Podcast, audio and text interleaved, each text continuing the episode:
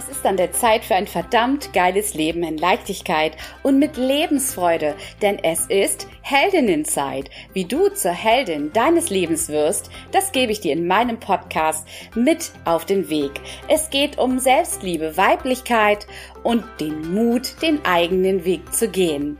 Ich freue mich auf dich, sei dabei, denn es ist Heldinnenzeit. Willkommen zu einer weiteren Folge Heldinnenzeit. Werde die Heldin deines Lebens und wie ich immer schon schön sage, für alle wilden Herzen. Und heute Morgen habe ich ein ganz wunderbares wildes Herz auch eine Rebellin, eine Vorreiterin, ein, ein wunderbaren Mensch bei mir zu Gast. Sie ist unter anderem Mutmacherin, Autorin, Künstlerin. Sie ist ein Nordlicht, so wie ich. Sie ist Vollzeitmama, sie ist Hundemama. Ja, und sie ist noch so viel mehr. Willkommen, liebe Chris Gast. Ich bin so froh, dass du hier bei mir bist. Ja, ich freue mich auch riesig über die Einladung. Jetzt hast du das doch mit dem Namen anders gemacht. Und wisst ihr was? Das muss ich euch unbedingt erzählen. Ich habe sie gerade noch gefragt. Wird das Gust ausgesprochen oder Gast? Also in diesem Sinne, äh, nobody's perfect. Genau.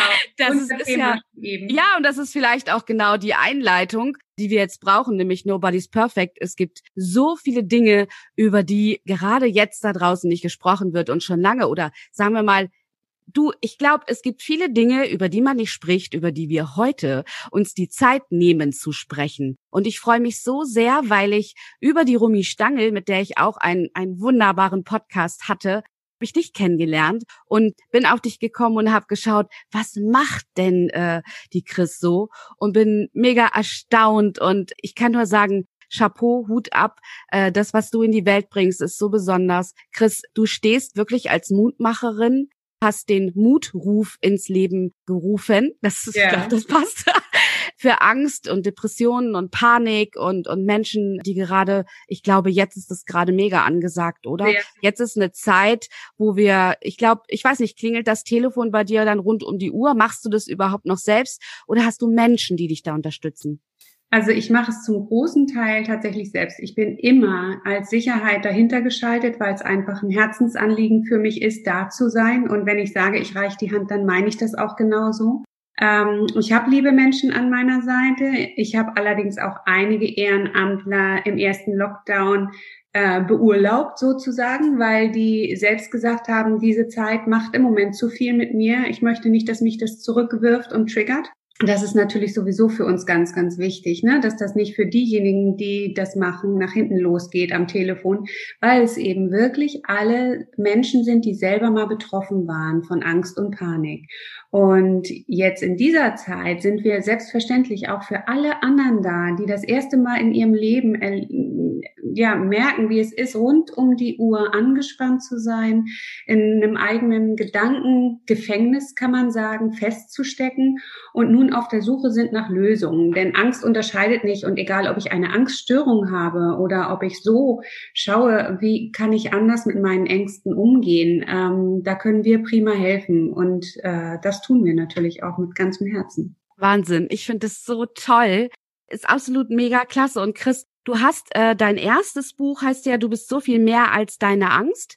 Ja. Ähm, das war das erste und dein zweites erscheint ja jetzt schon im Januar. Das heißt, äh, wenn du deine Angst den Schrecken nimmst. Wie also, du deine Angst den Schrecken nimmst. Ja, wie du deine Angst den genau. Schrecken nimmst. Und ich finde das einfach mega spannend, weil das Thema Angst so angstbehaftet ist und weil wir oft, also ich kann nur von mir auch sagen, dass ich oft versucht habe, darüber gar nicht zu sprechen, weil was können genau. denn andere über mich denken? Wenn ja. ich zugebe, dass ich vor etwas Angst habe, bei mir war es ganz oft Zukunftsangst, ja. dass ich immer alles hinterfragt habe, ob es einen Sinn macht, macht, diese Dinge noch zu tun oder nicht. Und gerade mit dem Lockdown ist in die Welt gekommen.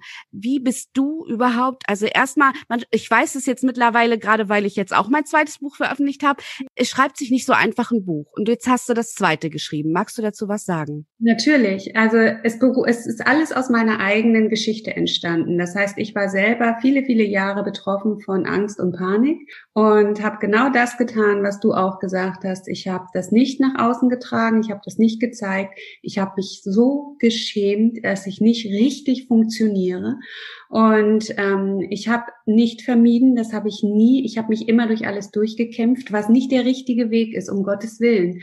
Aber was mich davor geschützt hat, mich immer weiter zurückzuziehen, was nämlich ganz, ganz viele Menschen machen, weil man in diesem Teufelskreis ganz schnell die Angst vor der Angst als ganz starken Antreiber an der Seite hat. Äh, und es verleitet dazu, dann Dinge andere machen zu lassen, sich selber zurückzunehmen, Ausreden, die man sich selber irgendwie anders verkauft, sich parat zu legen, um gewisse Sachen, die einem bevorstehen, gar nicht mehr zu machen. Das habe ich zwar alles nicht getan, aber dieses Kämpfen war auch mörderanstrengend. Und irgendwann also ich hatte mich ärztlich gleich am Anfang durchchecken lassen und so. Das beschreibe ich auch wirklich äh, mit meiner eigenen Geschichte eben in meinem ersten Buch. Aber irgendwann hatte ich die Nase so voll und ich war immer eine lebensfrohe, taffe Frau, die Spaß hatte, die für jeden Scheiß zu haben war, die die Energien von allen so aufsaugt und mitnimmt. Und äh, ich habe gedacht, ich will das nicht mehr. Und ich hatte ganz oft zum Beispiel Panikattacken. Das ist auch sehr typisch, wie ich inzwischen weiß in Situationen, wo ich das Gefühl hatte, ich bin gefangen. Also ich kann nicht einfach raus, ohne dass es anderen, da sind wir wieder bei den anderen, womöglich negativ auffällt. Was ist denn mit der los, wenn sie jetzt auf einmal nicht mehr an der Schlange ansteht, sondern nochmal weggeht? Oder wenn du im Stau stehst oder in irgendwelchen Situationen, wo es eben nicht mal eben funktioniert. Im Kino, wenn man dann da erstmal alle dann bitten muss, aufzustehen, weil man selber das Gefühl hat, man stirbt gerade wieder. Ähm, das sind alles Sachen, äh, wo ich irgendwann gesagt habe, nein, das ist mein Leben und ich will das zurückhaben. Und es war für mich immer dieses typische Beispiel einer Supermarktkasse. Andere Menschen denken, wie kann man denn da Todesangst haben? Kann man. Der Körper spielt einen äh, programmierten Ablauf ab. Und die Empfindungen sind wirklich genauso, als würde dir ein Säbelzahntiger gegenüberstehen. Wie hat sich das geäußert bei dir in dem Moment? Ach, das sind die typischen Sachen. Du hast erst bei mir, ich hoffe, jetzt hört keiner zu, ansonsten gibt's jetzt eine Triggerwarnung. Ähm, ja, das ist tatsächlich so. Wenn du solche ja. Sachen beschreibst und jemand steckt da noch drin, dann macht es das mhm. sofort mit ihm auch. Dann löst es das sofort mhm. aus, ob das nun mhm. gelesen, gesehen oder erzählt ist. Also ich hatte immer sofort das Gefühl, das spielt sich ja in Bruchteilen von Sekunden ab. Ähm, du, du kriegst schlechter Luft, du hast das Gefühl, irgendwie dein Herz fängt an zu rasen. Du hast das Gefühl, du wirst zittrig, du hast Sorge, einen Schlaganfall, einen Herzinfarkt oder ohnmächtig äh, zu werden. Irgendwie sowas, diese Worst-Case-Szenarien, die dir sofort in deinem Kopf irgendwie kommen und die du körperlich auch tatsächlich spürst. Wenn man sich damit mal beschäftigt, kriegt man für jedes dieser ähm, Erlebnisse vom, vom körperlichen her eine ganz ganz logische Erklärung, aber die hast du in diesen Sekunden nicht unbedingt sofort parat. Da muss man schon trainiert haben, um das zu können. Also wirklich ein, ein, unwirkliches Gefühl, als wäre man im falschen Film. Damit verknüpft ist für ganz viele Panikler, wie ich sie nenne, äh, immer diese Sorge, verrückt zu werden, weil man so das Gefühl hat, ähm, alles wird anders, man nimmt, die Wahrnehmung wird anders durch diese ganzen Hormone, die da wirklich Achterbahn fahren dann. Es ist also alles logisch erklärbar, aber das hilft dir nicht, wenn du gerade äh, das Gefühl hast, komplett die Kontrolle zu verlieren. Und was die meisten Menschen nun mal sind, wir sind alle irgendwie Kontrollettis und Menschen wie ich, die so einen äh, übermenschlichen Perfektionsanspruch an sich selbst auch noch haben oder zum Glück hatten, ähm, für die ist das noch mal schlimmer, weil äh, die dann das Gefühl haben, irgendwie, das geht jetzt gerade gar nicht, was mir hier passiert. Und äh, ja, du hast das Gefühl, das war's. Und das ist natürlich nochmal, haha, beängstigend. Und das wollte ich nicht mehr. Und dann habe ich mir geschworen, äh, ich spreche das nächste Mal jemanden an.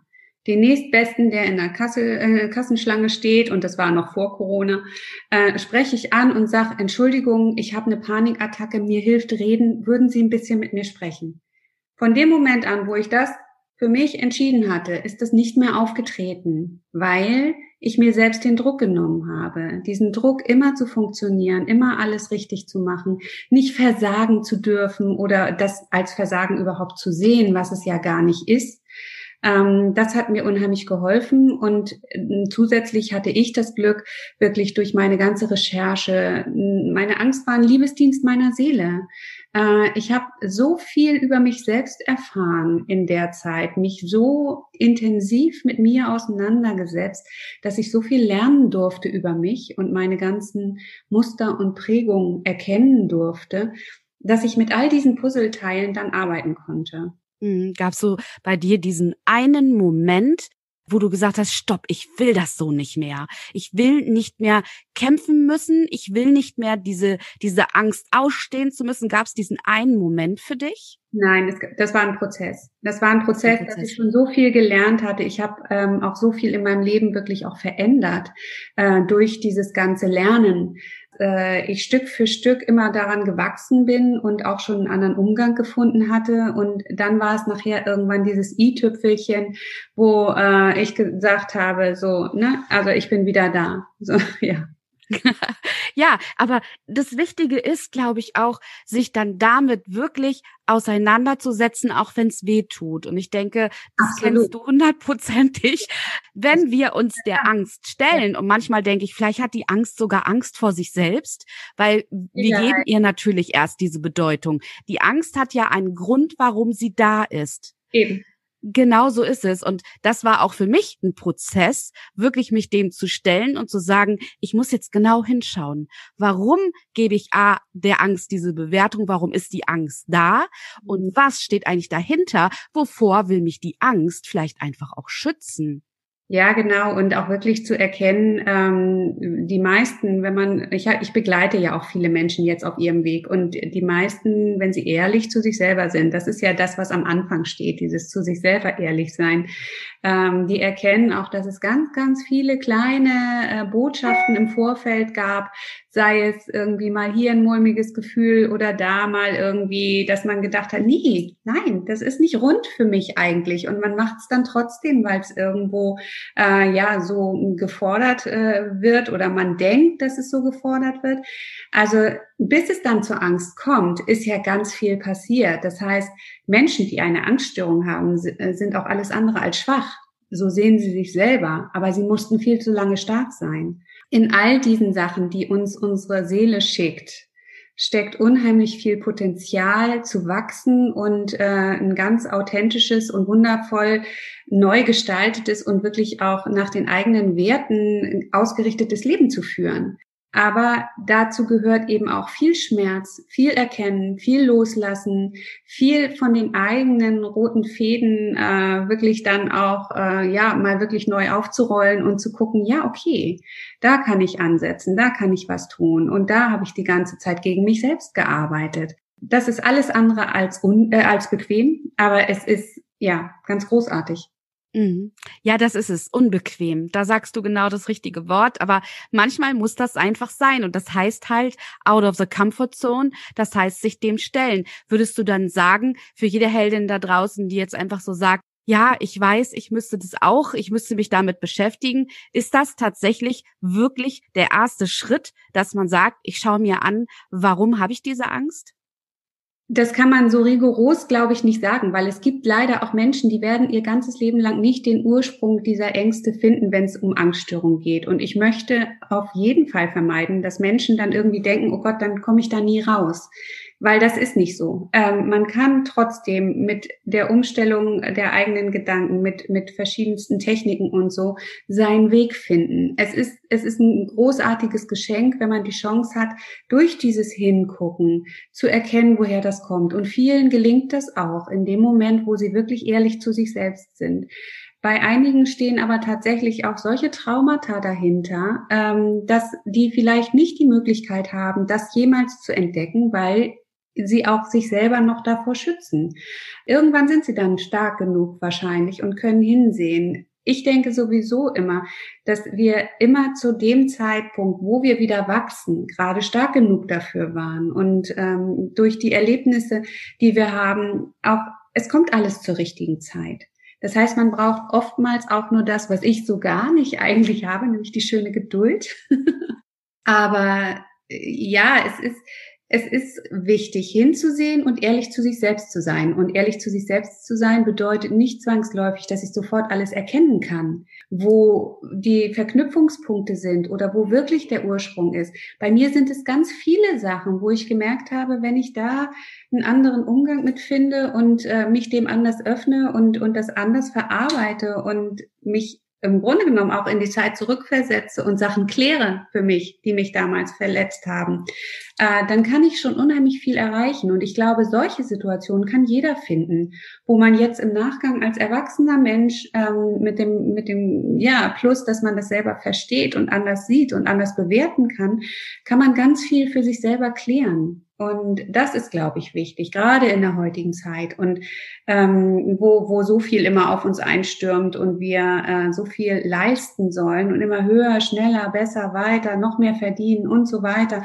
An was für Maßstäben wir uns alle äh, ja immer äh, versuchen aus, auszurichten, das kann irgendwann nicht mehr gut gehen für die meisten. Und da ist es ganz wichtig, sich aufs Wesentliche zu äh, konzentrieren und zu sagen, hey, ich gucke jetzt mal ganz ehrlich eben wieder bei mir hin.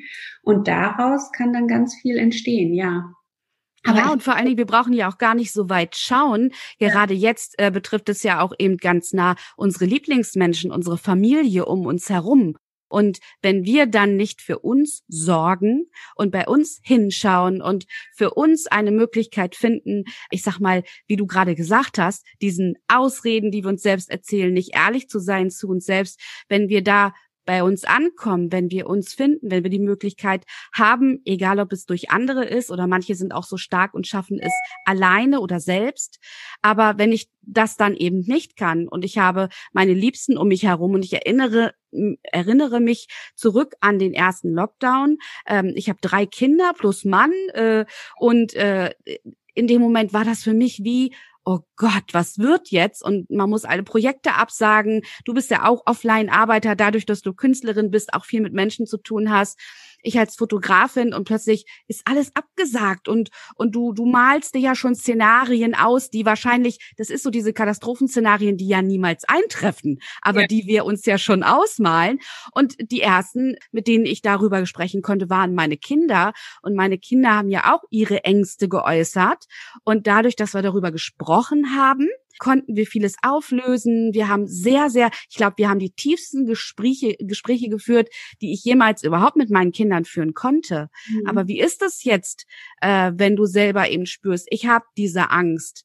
gerade Zukunftsängste, was wird?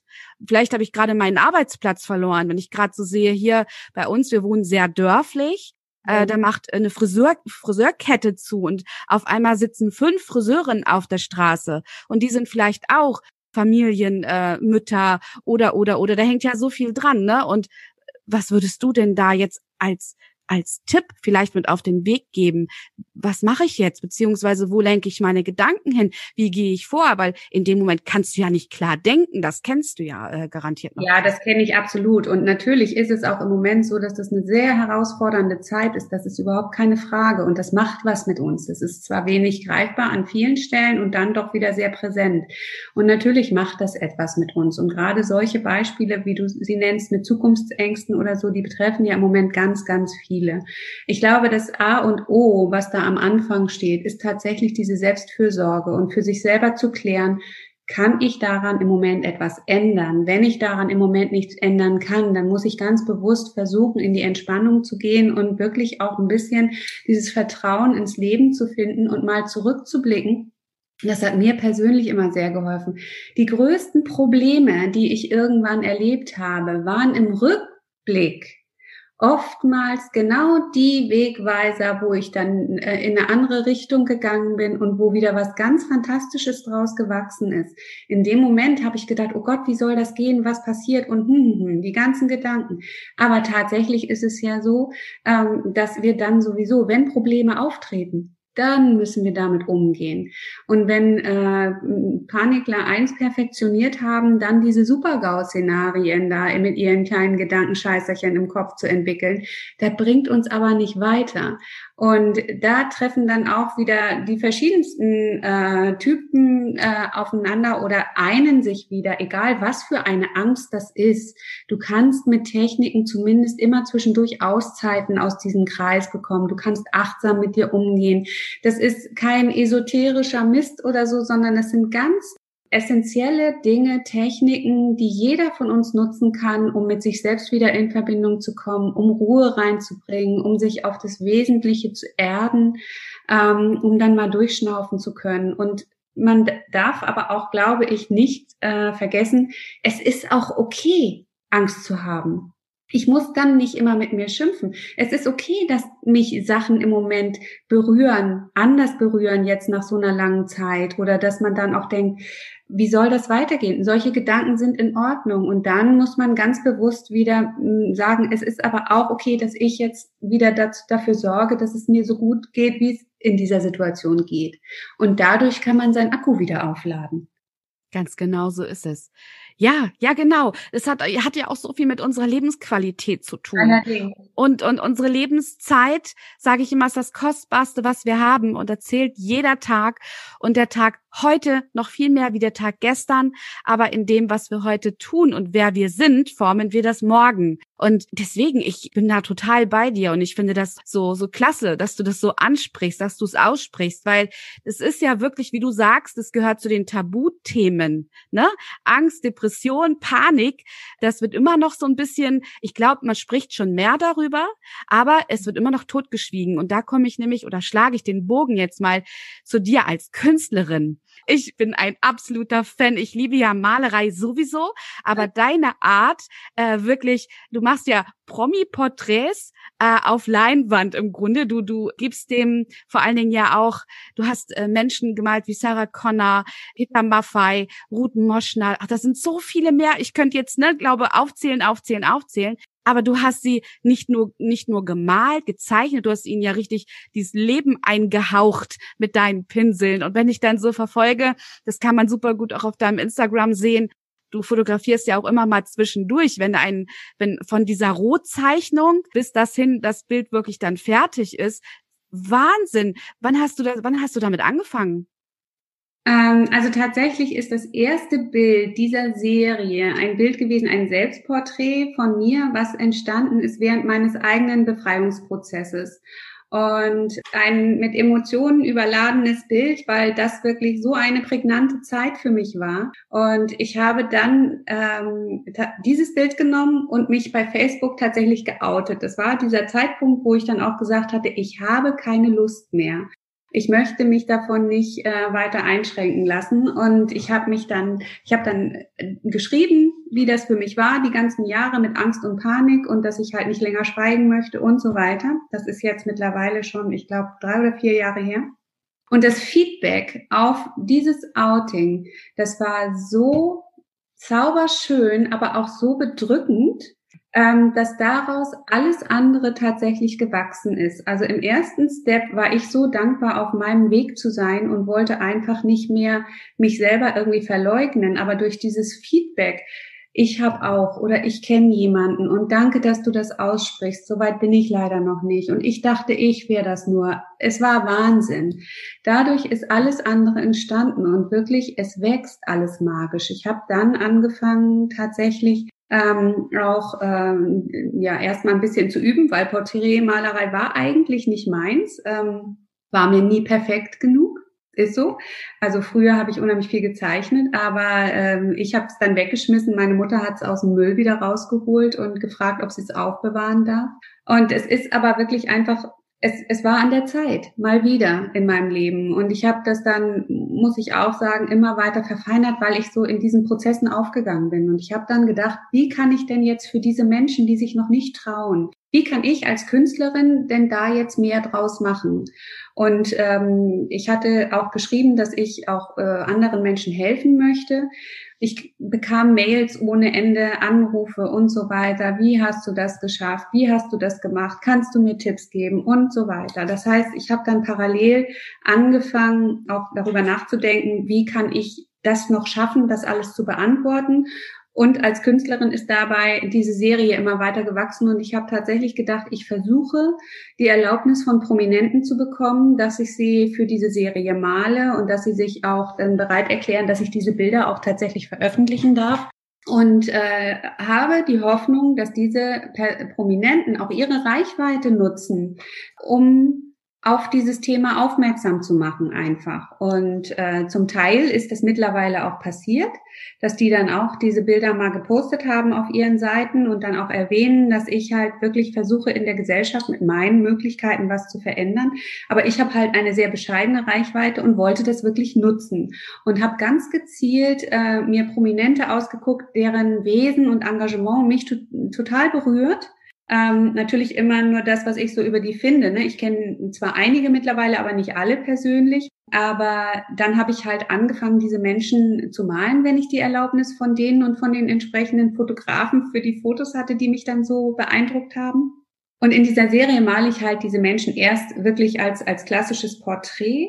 Mhm. Und während dieses Malprozesses wachsen in mir die Farben, weil ich mich so intensiv mit diesen Menschen beschäftige, dass es zwar gar nicht in der Realität eine Verbindung geben muss, aber für mich eine, eine wirklich Intimität äh, entsteht, die man nicht real erklären kann. Und diese Farben, die dann in mir wachsen, diese Colors of Soul, äh, die fließen dann im letzten Schritt wirklich nur noch auf die Leinwand. Äh, das ist, das ist tatsächlich für mich ein magischer und kräftezehrender, aber auch absolut berauschender Moment, wenn das passiert. Aber es geht mir eben darum zu zeigen, nicht dieses klassische Porträt, was dann so aussieht, wie jeder dich sieht, sondern das, was dahinter ist. Und diese Farben sind einfach so leuchtend und so wunderschön. Und dazu möchte ich aufrufen, dass die Menschen sich selber zeigen, weil jeder ist voller Farben und die können wir doch alle viel mehr gebrauchen. Wer war dein erster Prominenter oder Prominente, die du äh, gezeichnet, gemalt hast? Die erste, die ich gemalt habe, war Sarah Connor. Das ist, ähm, das ist schon, ich habe sie mittlerweile zweimal gemalt. Also das erste Bild von ihr ist schon sehr lange her äh, und ähm, weil mich ihre Musik auch immer sehr begleitet hat, berührt hat. Und ja, ich habe sie jetzt ja tatsächlich vor, vor relativ kurzer Zeit nochmal gemalt, weil sie, die, ja, diese Frau berührt mich halt immer noch. Wahnsinnig. Ja, das war die erste. Und dann kamen immer mehr. Was, was ist so das, wo du sagst, okay, du sagst, ähm, Sarah Connor zum Beispiel hat dich total inspiriert und das hat dich wiederum so, dass du gesagt hast, die, die möchte ich malen. Und was ist es? Ich war früher nie jemand, der sich mit Prominenten beschäftigt hat. Und ja ähm, immer nur mal so zufällig, dass ich dann vielleicht mal mitbekommen habe, wenn jemand sich bei irgendetwas besonders hervortut durch Engagement oder so. Mhm. Und ich habe ja dann angefangen, wirklich auch wenn ich dann irgendwie so das Gefühl hatte, da ist jemand, der mich äh, zumindest auf der emotionalen Ebene schon mal absolut äh, eingefangen hat, dann habe ich angefangen, zu diesen Menschen zu recherchieren. Und ich weiß, wie engagiert Sarah Connor auch ist, gerade wenn es um Kinderthemen und so weiter geht. Und da festigt sich das dann immer. Also das sind ja nicht Sachen, die ich unbedingt im Vorfeld weiß, aber so wie du äh, auch zu, zu deinen Gästen recherchierst oder so, so tue ich das halt auch zu den Menschen, die ich dann malen möchte. natürlich gibt es auch äh, Prominente, auch wenn ich mich in diesem Feld früher nicht auskannte, wo ich aber früher schon gesagt habe, Mensch, finde ich total sympathisch oder Hannes Jenecke mit seinem Engagement, das fand ich schon immer großartig und im ploppte dann einfach auf, so wenn ich dann gedacht habe, so und jetzt und wie male ich jetzt gerade und dann waren eigentlich schon wieder welche im Hintergrund, wo die Idee schon dazu geboren war und wo ich dann geguckt habe, darf ich, darf ich nicht, wie auch immer. Ja, genau das hätte ich dich nämlich gerade gefragt und du hast schon beantwortet, was ich im Kopf hatte. Das ist ja hier wie äh, eine, eine Seelenenergie, die sich, ich brauche die Sachen gar nicht aussprechen und du zack, du sagst es schon. Aber wir sollten es aussprechen, sonst haben wir nicht viel von dir. Ja, so ist es, so ist es. Super schön. Wie sieht das aus mit deinen Plänen, beziehungsweise hast du welche, machst du die überhaupt welche für 2021? Ich weiß, in wenigen Wochen ähm, ist das Jahr zu Ende und im Januar äh, kommt, erscheint dein zweites Buch. Was ist so für dich oder ich sage mal, Pläne, hm, wir wissen ja, wir sehen ja, die können über den Haufen geschmissen werden. Ne? Pläne sind dazu da, um sie, äh, ja, um sie zu sprengen. Aber wie sieht's mit deinen Wünschen für 2021 aus? Oh, ich denke, ähm, also zum einen werde ich nicht aufhören, Pläne zu schmieden äh, und, und äh, Sachen ähm, ja schon mal zu visualisieren, die ich ja. möchte. Das äh, ist Teil meines Lebens und äh, das mhm. werde ich auch weitermachen. Ich werde mit jeder Faser das, was ich angefangen habe, schon vor einigen Jahren jetzt weitermachen, in dieser Gesellschaft was zu verändern. Das ist so so banal das klingen mag, es ist meine Berufung geworden. Und das tue ich als Künstlerin, als Autorin, indem ich Menschen begleite und ich will so laut es irgendwie geht, werden, sei es Presse, Fernsehen, sonst was. Ich nehme das alles mit. Ich möchte diesen Menschen, die da irgendwo sind und sich teilweise seit Jahren nicht mehr aus dem Haus trauen, ich möchte denen eine Stimme geben und ich möchte das, was für mich möglich ist, tun, um etwas zu ändern an genau der Tabuisierung, die du, du vorhin angesprochen hast. Es entstehen dadurch ganz wunderbare Geschichten. Ich habe neulich gerade in der Zeit zwischen den Lockdowns gab es zum Beispiel die äh, Charity Gala für die NCL Stiftung. Das ist eine Stiftung in Hamburg, äh, die engagiert sich äh, gegen Kinderdemenz, also dass Heilmittel gegen Kinderdemenz gefunden werden. Da ist äh, Jan-Josef Liefers zum Beispiel Schirmherr, den ich ja auch gemalt hatte. Jedenfalls hatten wir bei diesem Krimi Cup, äh, bei dem Charity Dinner in Münster äh, geplant, dieses Bild von ihm zu versteigern zugunsten der NCL Stiftung. Ich hatte dann ein bisschen die Hoffnung, dass Anna vielleicht auch dabei ist, seine Frau, und hatte das Bild vorsorglich auch mitgenommen. Und äh, das war dann auch tatsächlich so. Und so wurden an dem Abend dann zu einer äh, Summe, die ich jetzt hier nicht nennen möchte, weil ich einfach auch nicht weiß, ob das denen recht ist, diese Bilder versteigert, dass ich ab einer äh, gewissen fünfstelligen Zahl wirklich nur noch den Mund offen hatte. das glaube ich dir. Ja. Anna hatte, hatte, die ist so großartig, die hat dann noch kurz gesagt, und wir bringen das Bild auch persönlich, hat kurz noch mit Jan geschnackt und dann haben die auch noch gesagt, wir bringen auch noch ein kleines Wohnzimmerkonzert. Und ähm, dann wurden diese beiden Bilder da versteigert zugunsten der Stiftung, weil alle Prominenten, die ich male, der Verkaufserlös der Bilder geht zu 100 Prozent an das jeweilige Herzensprojekt. Dafür, wow. dass sie für meine Serie, für dieses Thema Gesicht zeigen, gebe ich das an äh, ihr Herzensprojekt weiter, weil ich finde immer, das ist etwas, es ist geben und nehmen. Also andere Künstler schütteln den Kopf und sagen, das kannst du doch nicht machen. Doch, kann ich, es sind meine. Bemerkenswert. Ja. Wirklich, wirklich. Ja, es, es, es passiert so Tolles dadurch und ähm, das ist das, was zählt. Ich habe neulich, Richtig, so ist es. habe ich das denn geschrieben? Weiß ich nicht. Ich, der Spruch ist auch nicht von mir, aber der ist wunderschön. Alles, was zählt, kann man nicht zählen. Chris, es war mir so eine Freude, diese Folge, diese Episode mit dir, diese Zeit mit dir zu verbringen, weil ich weiß, wie kostbar unsere Lebenszeit deine ist. Denn ich glaube, bei dir steht bestimmt das nächste Bild schon wieder in den Startlöchern, oder? ja. Ja. Ach, herrlich. Ich, ich bin der Romy so dankbar, dass sie, dass sie uns beide, dass es irgendwie gekommen ist, äh, dass wir zueinander gefunden haben. Und ich hoffe, dass ganz, ganz viele Heldinnen das jetzt hören und auch einfach mal schauen, was du machst und äh, vielleicht auch sogar den Mutruf in Anspruch nehmen wollen. Ja, wo sie jetzt einfach merken, da gibt es etwas, da kann ich auch wirklich anrufen, da kann ich, da wird sich um mich gekümmert. Ich bin nicht alleine. Es ja. geht nicht nur mir gerade so. Ich verlinke das nachher auch alles in den Show Notes. Liebe Chris, ich danke dir von ganzem, ganzem Herzen für deine wunderbare Arbeit. Ja. Für das Sein, dass du zu mir in die Episode, also zur Heldenzeit in den Podcast gekommen bist.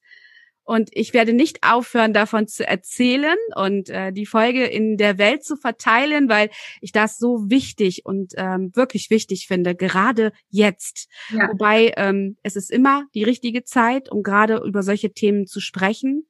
Ich danke dir für dein Herzensprojekt ja. für dein Sein, für, für all das, was du in die Welt bringst, im Namen aller Heldinnen, Rebellinnen und wilden Herzen, die jetzt äh, zugehört haben oder zuhören. Ganz, ganz lieben Dank und ich wünsche dir noch eine wunderbare Vorweihnachtszeit, gemütliche Weihnacht mit deinen, mit deiner Familie, mit deinen Lieblingsmenschen und ich hoffe, dass wir beide noch einmal wieder zusammenkommen, beziehungsweise auch uns im echten Leben, weil Hamburg, ich wohne ja um die Ecke, uns tatsächlich mal treffen. Ich würde mich mega freuen. Ja, ich auch. Vielen, vielen Dank für diese Möglichkeit. Und ich denke, was dieses Gespräch auch gezeigt hat und diese Verknüpfung über Romi ist, wir können gemeinsam so viel mehr erreichen, indem wir uns gegenseitig immer wieder die Hand geben und auch wirklich uns gegenseitig unterstützen. Und ich glaube, das ist ein Gefühl in dieser Zeit, ähm, was ganz viel in uns auslösen kann und was auch dafür sorgt, dass man sich getragen fühlt. Das sollte man auch wirklich leben. Genau so ist es, Chris. Genau so, weil nur gemeinsam können wir etwas bewegen für uns, für andere Menschen und auch einen neuen Raum dafür schaffen, für ja. Neues, um diese Dinge auch mal aus einer anderen Perspektive zu sehen. Also vielen, vielen, vielen Dank. Sehr gerne. Immer von Herzen. Schön, dass du reingehört hast und ich würde mich von Herzen freuen, wenn du bei der nächsten Folge Heldinnenzeit wieder mit dabei bist. Und wenn du keine Folge mehr verpassen möchtest, dann abonniere gerne hier den Podcast. Du findest alles in den Show Notes. Eine gute Zeit. Bis zur nächsten Folge.